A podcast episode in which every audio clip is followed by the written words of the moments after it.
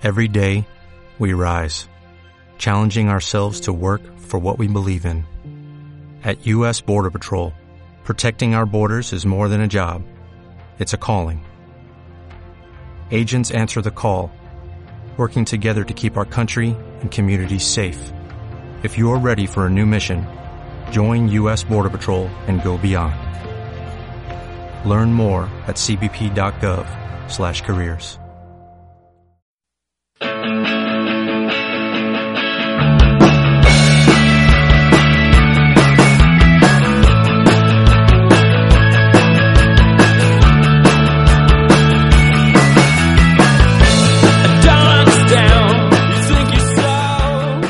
a todos y bienvenidos a un nuevo episodio de Panic Room Podcast. Hoy, 10 de noviembre del año 2019, nosotros somos David Polo, Martín Cano y Saulo Olivos. Y en este episodio, como ya se habrán dado cuenta por el título, seguimos con más mitos, cuentos y leyendas del Perú.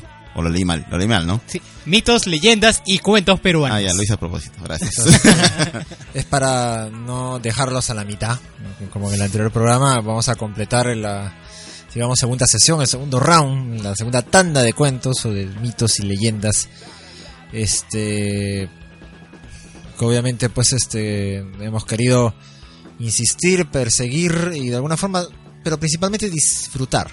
Creo, que eso es lo principal y, nada, nos no tenemos esa curiosidad de, persistir, no, no, no nos imaginamos hacer un tercer programa del tema pero este que creo que con esto intentamos este no dar la sensación de que eh, hay algo de hay algo de, de tema central en tu, en tu coyuntura, ¿no? Era pasada, no sé, este, si de repente esa fue la percepción que, que les dimos, este, queremos enmendarla, ¿no? Con este añadido, ¿no? Esta adenda de programa. Y por eso no hay coyuntura hoy. No, no, no, no, no la hay. Olvídense. Así que no se olviden de seguir a nuestras redes sociales en Facebook como Panic Room Podcast, en Twitter como arroba Panic Room Pod, en Instagram como arroba panic.room.podcast y pueden enviarnos cualquier sugerencia de cuento, cualquier leyenda que les gustaría que de repente narremos, algún Un chisme de, de barrio o algo, no sé. A panic.room.podcast arroba gmail.com. Y nada, creo que eso sería todo para empezar, ¿no? Qué intro, qué intro tan corta, carajo. Sí. vamos de lleno entonces con los cuentos. Ahí vamos. Disfrútenlos.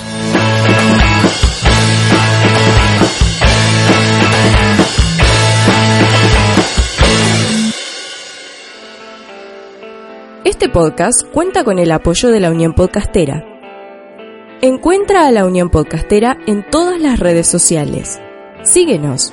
Tu ayuda es muy importante para poder difundir el podcasting en español. Unión Podcastera, Fraternidad de Podcasting.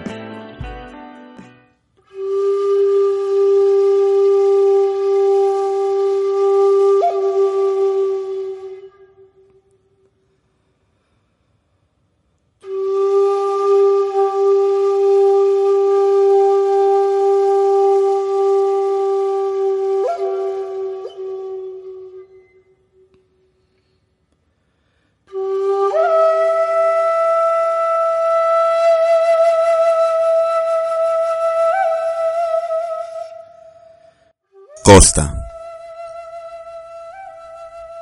El Medano Blanco. De Sechura, distrito de la provincia y departamento de Piura. Contada por doña Josefa Amaya a Abelina Paiva, alumna del cuarto año de media del colegio particular Nuestra Señora de Lourdes de Piura. En el distrito de Sechura, en el desierto, a unos 20 kilómetros de la población, se encuentra un inmenso medano que por la blancura de sus arenas le llaman Medano Blanco. Este es muy alto, nadie puede subirlo, porque dicen que está encantado. Está rodeado de forraje y cuentan los pastores que habitan por allí que siempre oían tocar un tamborcito, pero que nunca llegó a ser descubierto quién lo tocaba. En el centro del medano hay corales y cosas de oro, por eso la gente quería subir. Y apenas habrían subido 5 a 6 metros, comenzaban a hundirse, y como tenían miedo, no continuaban. Se cuenta que dos señores Yendo por esos lugares se perdieron del camino. Cuando se dieron cuenta que estaban perdidos y habían caminado bastante, tenían sed y no encontraron dónde tomar agua. Caminaron más y más, buscando cómo orientarse, De pronto vieron un río, se alegraron y se dirigieron a él. Cuando llegaron, hicieron beber a sus caballos. Ellos llevaban dos depósitos y también los llenaron de agua. Creían que era el río de Batán, que pasa cerca de Sechura, pero como estaban cansados, se quedaron a descansar y se durmieron. Cuando despertaron, ¿cuál sería su sorpresa al ver que el río era un medano? Los depósitos que llenaron de agua estaban llenos de arena. Estaban encantados. Este medano era el famoso medano blanco y no sabían cómo llegaron a él. Dicen que en época de Semana Santa aparecen varios de esos llamados encantos junto al medano. También dicen que aparece un patito y creen que este fue una persona que por curiosa subió al medano y se quedó encantada. Algunas veces el patito aparece en los ríos, transformado en patito de oro, y cuando encuentra a alguna persona buena, sale a hablarle, diciéndole que en tal o cual lugar hay un tesoro reservado para él.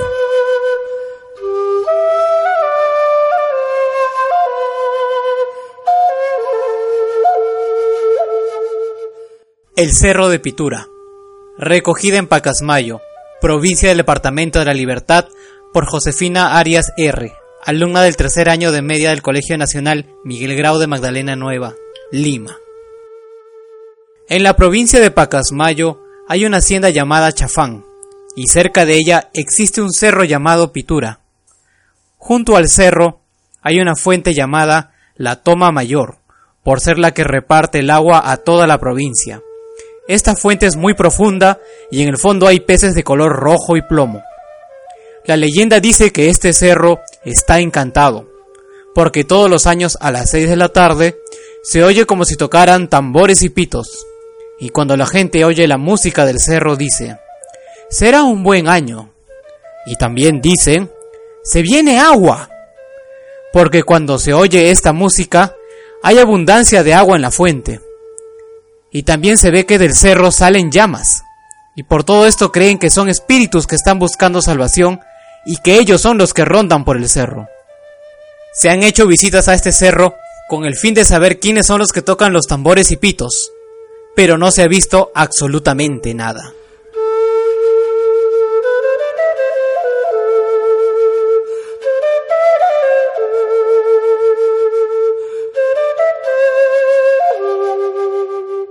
El cura sin cabeza. Recogida en Tambo, distrito de la provincia de Islay, departamento de Arequipa, por Esther Barreto, alumna del cuarto año de media del Colegio Nacional Miguel Grau de Magdalena Nueva, Lima. Hace mucho tiempo que por la imaginación de los habitantes del pueblo de Tambo corre la historia de un difunto sacerdote que relacionó su vida con la mezquindad humana teniendo que penar sus culpas. Dicen que solía aparecer a las doce de la noche, junto al altar mayor de la capilla, donde él había sido capellán. Pero era curiosa y fantástica su aparición, puesto que lo hacía sin su cabeza. A la medianoche, todo el que pasaba veía las luces encendidas, y llevado por la curiosidad atisbaba el altar y pasmábase al ver al cura sin cabeza, como le llamaban.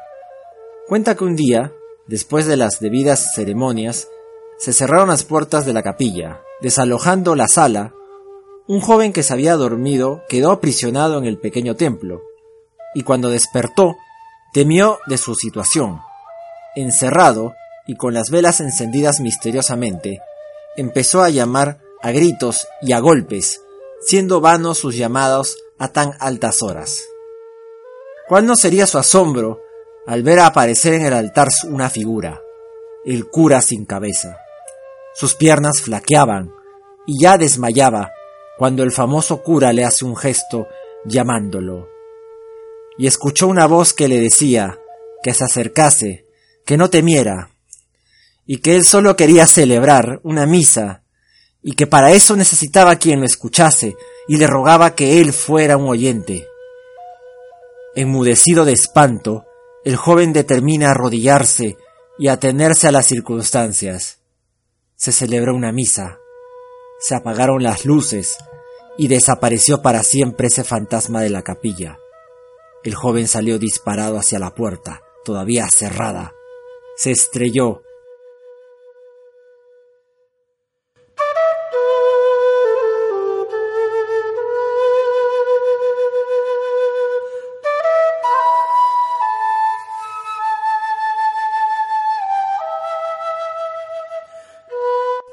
La playa de Yasila, del puerto de Paita, departamento de Piura, contada por el señor Miguel Carrillo, de 70 años de edad, a Consuelo Vargas, alumna del cuarto año de media del colegio particular Nuestra Señora de Lourdes de Piura.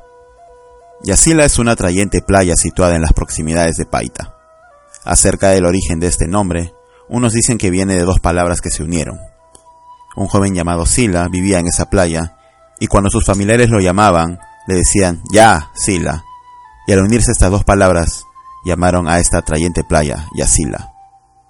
Según otros, el origen de la palabra se remonta a los tiempos del último Inca, de una región llamada Chinchasuyo. Había entonces una familia muy respetada, y en ella siempre se destacaba el hijo mayor como sabio, o sea, Amauta. En aquel tiempo, la tribu nombró como cacique a un hombre llamado Yukai, el cual era enemigo de la Mauta. Siempre, desde su infancia, el hijo de la familia se había distinguido por su ingenio, es decir, el hijo de la familia respetada. Este hijo era entonces Huayna, contemporáneo de Yukai. En cambio Yukai era envidioso y siempre buscaba la forma de deshacer el trabajo de Huayna, pero este, que era más hábil que Yukai, lograba evitarlo. Pasaron algunos años hasta que Yukai se destacó como guerrero y lo elevaron a cacique. Lo primero que hizo fue expulsar a la familia de Huayna y ordenó que se retiraran en secreto durante la noche. La familia de Huayna se componía de siete personas y salieron en más de cien llamas, pues se les permitió que llevaran sus tesoros. El viaje fue penoso, hasta que llegaron a una playa solitaria, y sintieron temor, pero luego se acostumbraron a la soledad y decidieron quedarse y empezaron a construir sus viviendas. Pero como la felicidad nunca es duradera, cierto día unos indios desconocidos, incivilizados, llegaron a perturbarles su tranquilidad atacándolos. Ellos pensaron en salvarse y se embarcaron en un gran bote, gimiendo y pidiendo ayuda. Mas, viendo que todo era inútil, resolvieron callarse. La familia de Guaina continuó navegando en su canoa, cantando himnos al sol y en sus estrofas decían varias veces Yasila, Yasila.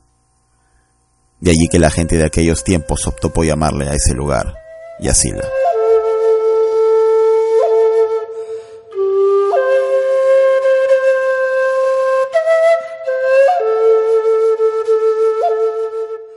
Las Islas de Pachacamac, recogida en el distrito de Pachacamac, provincia de Lima, departamento del mismo nombre, por Hortensia Lizárraga, alumna del cuarto año de media del Colegio Nacional Miguel Grau de Magdalena Nueva, Lima. La leyenda sobre el origen de las islas de Pachacamac dice así.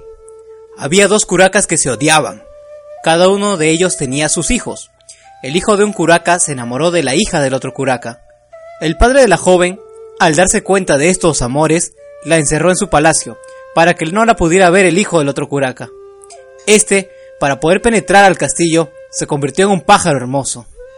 Un día, cuando ella estaba en su jardín con sus doncellas, se presentó el pájaro. La niña, al verlo tan hermoso, lo quiso aprisionar, y viendo que no podía, llamó a sus doncellas para que le ayudasen, y así pudieron cogerlo. La niña encerró al pájaro en una jaula y lo puso en su cuarto. Pasaron pocos días y el pájaro se convirtió en el hijo del curaca. Volvió a su verdadero ser. El padre, después de muchos meses, se da cuenta de que su hija iba a tener un bebé.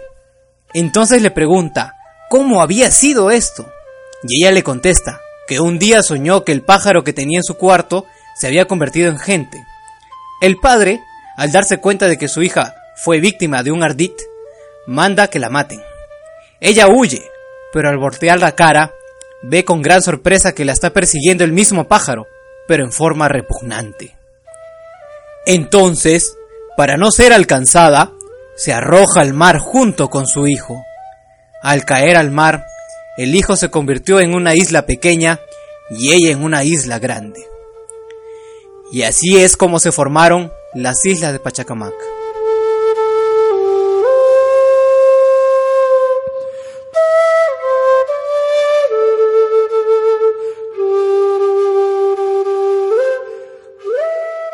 Sierra. La aparición de los seres humanos sobre la Tierra. Recogido en la provincia de Jauja, departamento de Junín, por Nelly Valle, alumna del quinto año de media del Colegio Nacional Miguel Grau de Magdalena Nueva, Lima. En tiempos remotos, el actual Valle de Jauja o del Mantaro estaba cubierto por las aguas de un gran lago en cuyo centro sobresalía un peñón llamado Huanca, sitio de reposo del Amaru, monstruo horrible con cabeza de llama, dos pequeñas alas y cuerpo de batracio que terminaba en una gran cola de serpiente. Más tarde, el Tulumaya, arco iris, engendró en el lago otro Amaru para compañero del primero, y de color más oscuro. Este último nunca llegó a alcanzar el tamaño del primero, que por su madurez había adquirido un color blanquizco. Los dos monstruos se disputaban la primacía sobre el lago, cuyo peñón, aunque de grandes dimensiones, no alcanzaba ya a dar cabida para su reposo a los dos juntos. En estas frecuentes luchas, por cuya violencia se elevaba a grandes alturas en el espacio sobre trombas de agua, agitando en el lago, el Amaru grande perdió un gran pedazo de su cola al atacar furioso al menor. Irritado el dios Tixe, descargó sobre ellos una tempestad, cuyos rayos mataron a ambos, que cayeron deshechos con diluvial lluvia sobre el ya agitado lago, aumentando su volumen hasta romper sus bordes y vaciarse por el sur. Cuando así hubose formado el valle, salieron lanzados del Guarina o Guaripuquio, que proviene de las palabras Guari, escondrijo no profanado que guarda alguna cosa o ser sagrado, y Puquio, manantial, los dos primeros seres humanos, llamados Mama y Taita, que hasta entonces habían permanecido por mucho tiempo bajo tierra por temor a los Amarus. Los descendientes de esta pareja construyeron más tarde el templo de Guarihuilca, cuyas ruinas existen todavía. Hoy, es creencia general entre los huancas que el Amaru es la serpiente que, escondida en alguna cueva, ha crecido hasta hacerse inmensa, y aprovechando los vientos que se forman durante las tempestades, intenta escalar al cielo, pero es destrozado por los rayos entre las nubes. Y según sea blanca o negra la figura del Amaru en el cielo, presagia buen o mal año.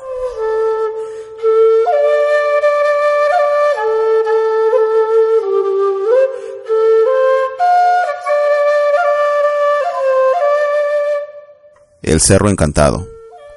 Recogida en Huanta, capital de la provincia del mismo nombre, departamento de Ayacucho, por Rolanda Santa Cruz, alumna de cuarto año de media del Colegio Nacional Miguel Grau de Magdalena Nueva, Lima.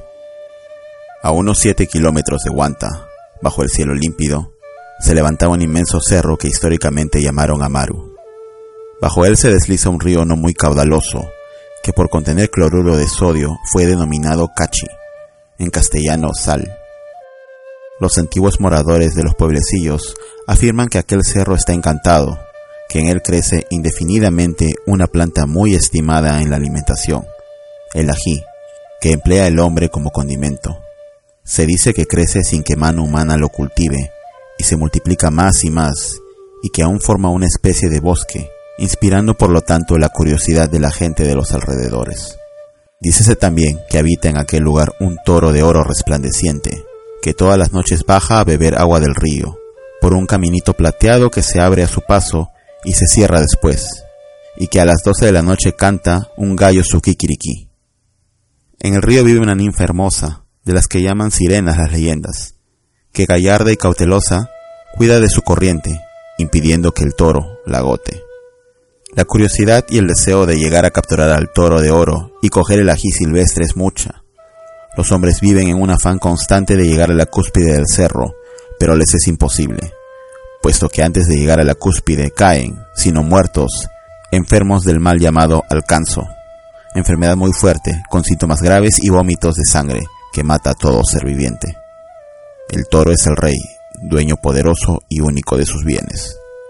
Esta leyenda se ha transmitido de generación en generación y hoy en día algunos indios ignorantes creen en ella, en el encantamiento del cerro y no osan jamás salir de la idea que los acompaña.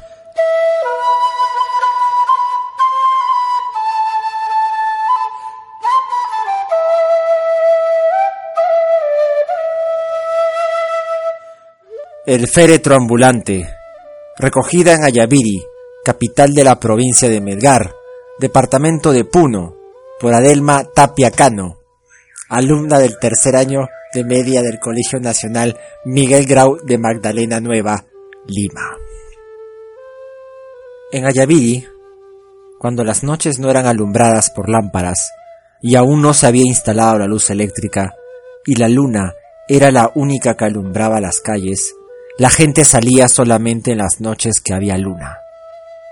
Contaban los noctámbulos que, en ese tiempo, pasadas las doce de la noche, el féretro que se guardaba en la iglesia y que era un rústico ataúd de palos en el que se llevaban los restos de todos los pobres que no podían costearse el cajón, ese féretro salía de noche a recorrer las calles, produciendo un ruido macabro, como de osamenta que se tumba y se levanta. Cuenta un vecino antiguo que al tener noticia de esta leyenda, se aventuró a subir a la torre de la iglesia para comprobar si era efectivamente cierta la historia en que el féretro salía en las noches de luna y observó que, pasadas las doce de la noche, crujió el féretro dando tumbos y se dirigió al centro de la plaza.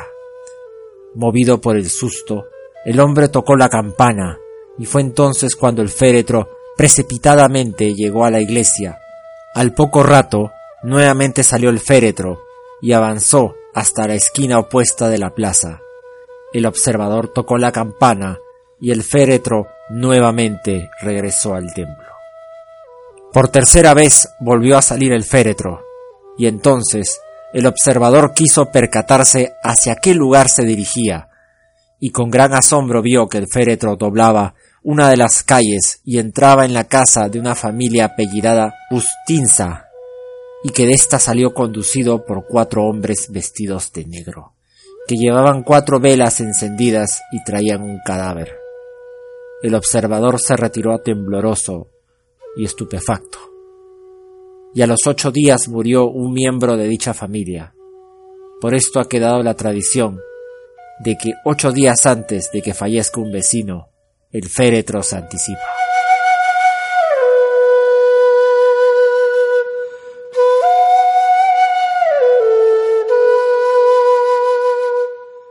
Las brujas recogido por el preceptor A. Magno Perea Cabanillas en Pomacochas, capital del distrito de Florida, provincia de Bongará, departamento de Amazonas.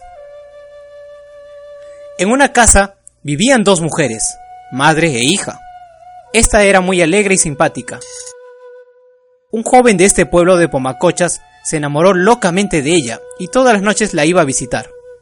Una noche, precisamente del sábado, el joven fue a hacer su acostumbrada visita, pero encontró que la casa estaba sin luz. Al asomar a la puerta de la casita, escuchó que la madre decía a la hija, Traedme de cualquier parte un corazón humano, que tengo mucha hambre. Si no lo traes, moriré. La hija se puso en apuros y salió a cumplir la orden de la madre. Entró en la cocina y pidió al cuy que le prestara sus ojos. Luego sacó los suyos y los envolvió en un algodón. Después de colocarse los ojos del cuy, se bañó en un mortero y se transformó en una lechuza. Visitó todas las casas buscando una persona que estuviera durmiendo boca arriba para sacarle el corazón. Solo el compadre más querido de la bruja estaba en esa posición. La hija regresó muy triste a contarle a su madre. Esta le dijo, Trae el corazón del compadre, si no quieres verme morir de hambre. La hija así lo hizo y después que su madre devoró el corazón, se dirigió a la cocina, devolvió sus ojos al cuy y tomó los suyos. Pero cuando los quiso acomodar, no lo consiguió, pues los ojos estaban tostados. El novio de la muchacha, que había visto y oído todo lo ocurrido, entró a la cocina cuando la joven fue en busca del compadre, tomó los ojos de ella y los quemó revolcándolos en la ceniza caliente. De esta suerte, la joven quedó ciega. Era costumbre establecida en este pueblo que todos concurrieran a misa los días domingos. Las personas que no lo hacían eran multadas y arrestadas. El día siguiente de los sucesos narrados, que era domingo, todos asistieron a misa, menos la vieja y su hija. El alcalde del pueblo las mandó llamar y la vieja ofreció obedecer tan pronto como llegara su hija de la chacra. El novio se dio cuenta de la mentira y contó al alcalde lo que había visto la noche anterior. Este mandó a quemar inmediatamente gran cantidad de leña en la plaza y luego ordenó que ataran tanto a la madre como a la hija de pies y manos, y las arrojaran a las llamas. Así lo hicieron, y las brujas fueron quemadas vivas.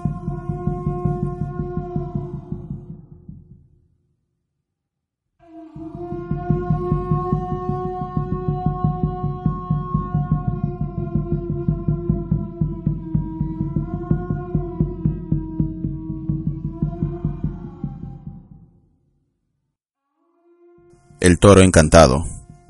Recogida en Guanta, capital de la provincia del mismo nombre, departamento de Ayacucho, por Carmen Alcira Flores, alumna del quinto año de media del Colegio Nacional Miguel Grau de Magdalena Nueva, Lima.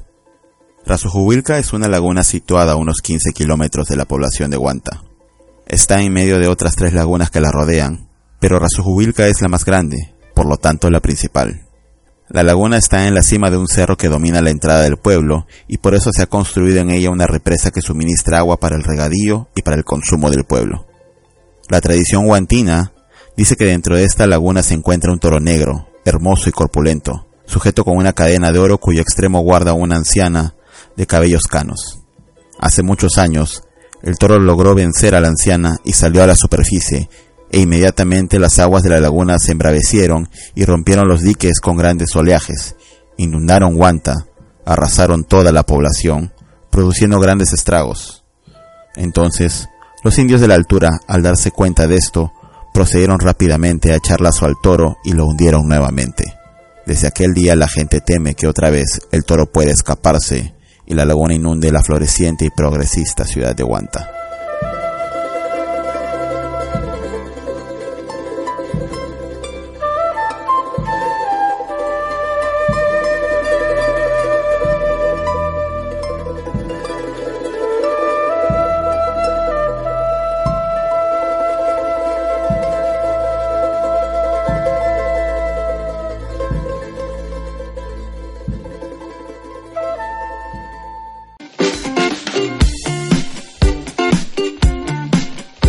Este podcast cuenta con el apoyo de la Unión Podcastera. Encuéntranos en todas las redes sociales. Síguenos. Tu ayuda es muy importante para poder difundir el podcasting en español. Unión Podcastera. Fraternidad de Podcasting.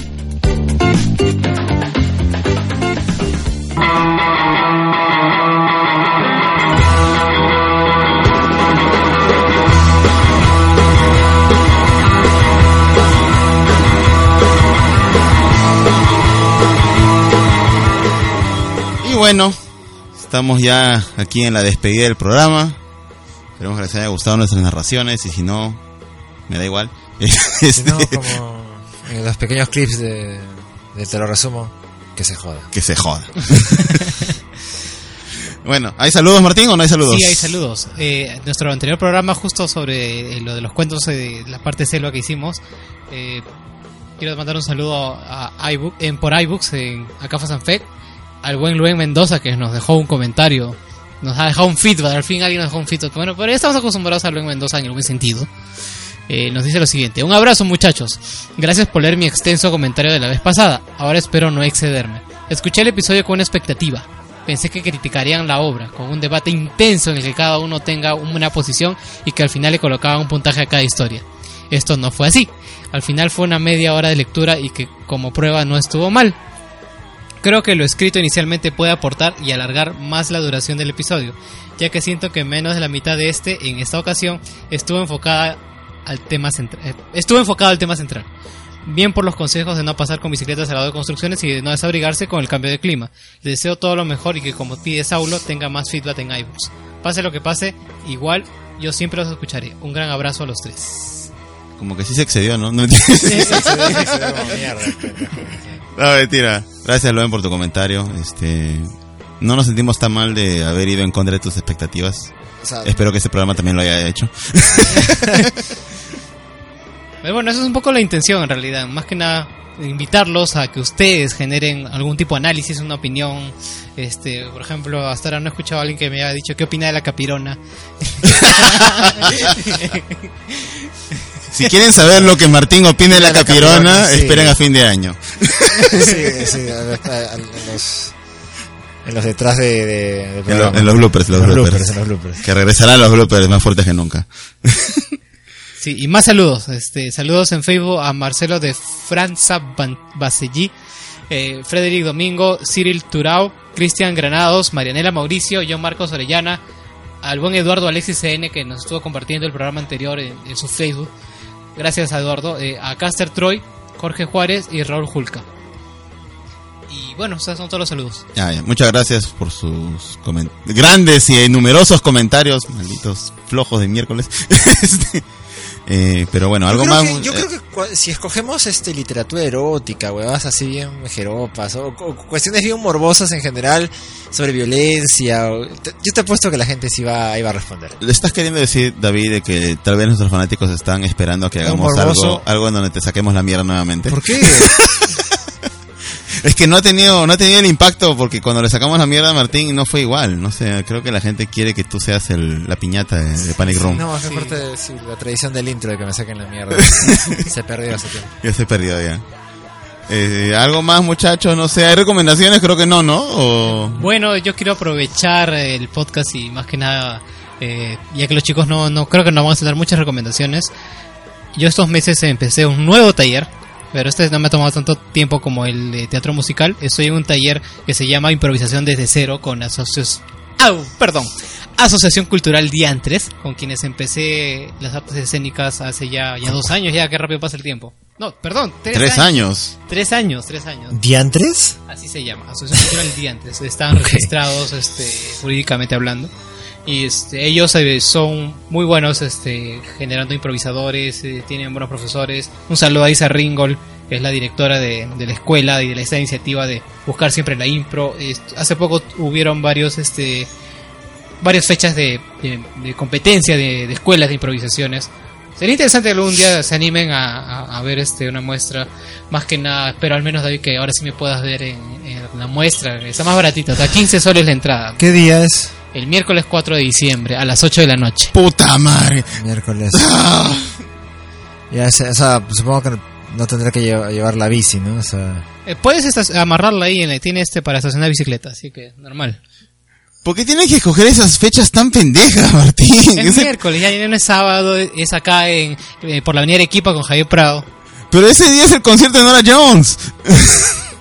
Yo tengo mi entrada comprada. Ah, la puedes vender. Está bien mal tú, ¿no? Hace siete años que no veo, no la veo. Ah, ah, chava ¿cómo? máquina. ¿Que no la no, a ella. ah, ya. Bueno, el otro también, pero este. Algún voluntario ya sabe, no escribirle a esa Voluntario. Voluntario, voluntario, por favor. Recuerden que soy bisexual. Este.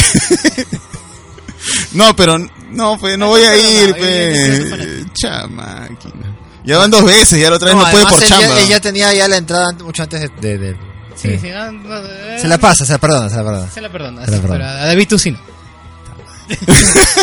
Ese tengo que... Le voy a invitar a varios chicos del trabajo, fácil vas con ellos. Este, me dijeron que también van a ir, así que. Ya haremos, haremos barra, pues ahí atrás al fondo. ¿no? Y bueno, eh, si desean ver alguna de esas muestras de impro o al- algo del match, este, me pueden escribir o, o seguir a la Asociación Cultural Diantres, la recomiendo. Siempre mueven el, eh, lo que es este improvisación teatral bastante. Así que este, nada, esa es mi recomendación de mi parte. Eh, sigan consumiendo este no solo teatro, también acostumbren, sigan a- con su acostumbrada consumo ¿Estupefacientes? seriéfilo, cinéfilo. Se nos viene Rick and Morty, que ya, ya, ya, ya soltaron un nuevo intro. no lo he visto.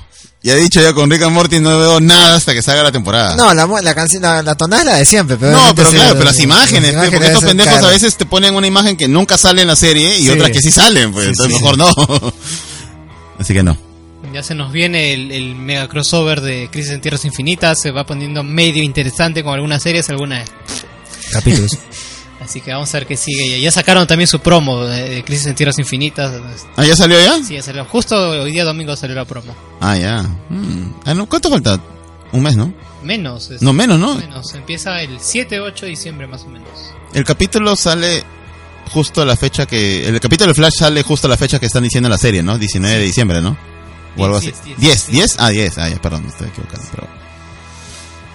Ah, bueno, alguna recomendación yo sí a mí no se me ocurre nada, la verdad, muchachos. Me Disculpo. Este, en Anime FBLB Estoy pronunciándolo bien mal, como siempre. FLB. FLB, anime FLB. ¿Estás promocionando piratería, David? Sí, tú sabes que yo no tengo conflictos morales con ese tema. Salió de golpe los cinco primeros capítulos de Beatstars. Obviamente ha llamado mucho la atención el, el, el opening ha estado circulando, convirtiéndose en viral el tema del stop motion. Eh, o sea, la premisa de la serie no, no llama mucho la atención, pero eh, me parece... O sea, vi el primer capítulo y dije, "Ay, vo- voy a ver, a ver es qué tanta... Qué tanta onda hay con esto y, me terminé mirando los cinco capítulos de un tirón. Este, es muy paja, eh, si bien es una representación con seres antropo animales, pero con, eh, eh, que son seres al fin y al cabo ant- antropomorfos, este, que viven en una sociedad, en un, colegio en donde tienen que convivir carnívoros y herbívoros, y obviamente con los conflictos que se generan, o- es, es alucinante y me, llamó la atención sus dos princip- principales personajes, ¿no? De, Goshi, o Regoshi, me creo que es el- la pronunciación correcta en japonés, de este lobo gris que está desarrollando ciertos sentimientos por Haru, ¿no? que es una coneja una coneja blanca que es un, eh, debido a su condición de coneja es promiscuo. Eh, de verdad tiene, ah, tiene unas escenas así alucinantes, eh, es un cae de risa, no es no es la porquería que se deben estar imaginando, son conflictos muy obviamente que no los puedes llevar a la realidad, pero para el contexto en que se desarrollan eh, está paja, está paja, no, no es, me parece hasta el momento bastante entretenida. Y nada, lo, denle la oportunidad solo al primer capítulo y, y de ahí se enteran si se enganchan o no. Nada más por recomendar. Nada más, muchachos, creo que eso sería todo. Para cerrar, algo más, no sé, de las redes. No se olviden de. David, David, David, ya, pe, David, ya. Ya, ya, ya. Lee bonito, ¿ah? Ya. si tienen algún tipo de eh, sugerencia, eh, propuesta de programa para hacer, eh, algún tipo de formato de programa que desean que ensayemos, nos pueden escribir a Gmail, en- en- concretamente a panic.room.podcast. Nos pueden escribir en Facebook, mandarnos cualquier tipo de enlace, mirar qué hacemos eh, a Panic Room Podcast, escribirnos en la inmediatez de Twitter a arroba Panic Room Pod o enviarnos cualquier tipo de selfie o duckface a arroba panic.room.podcast en nada más y nada menos que el universo de Instagram. Y bueno, eso sería todo, ¿no? Sí, eso es todo. Así Eso es todo, muchachos. No sé si estarán decepcionados o sorprendidos. Creo o- que queríamos completar lo que o sea, lo, lo que faltó en el anterior programa, ¿no? Eso es como que el, el- esta es una adenda, no una yapa. Sí, claro.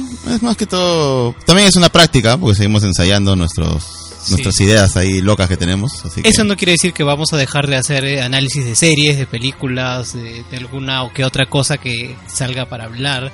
Eh, eh, creo que voy a anunci- me permiten anunciarlo, este, la coyuntura se ha muerto, ya no va a haber.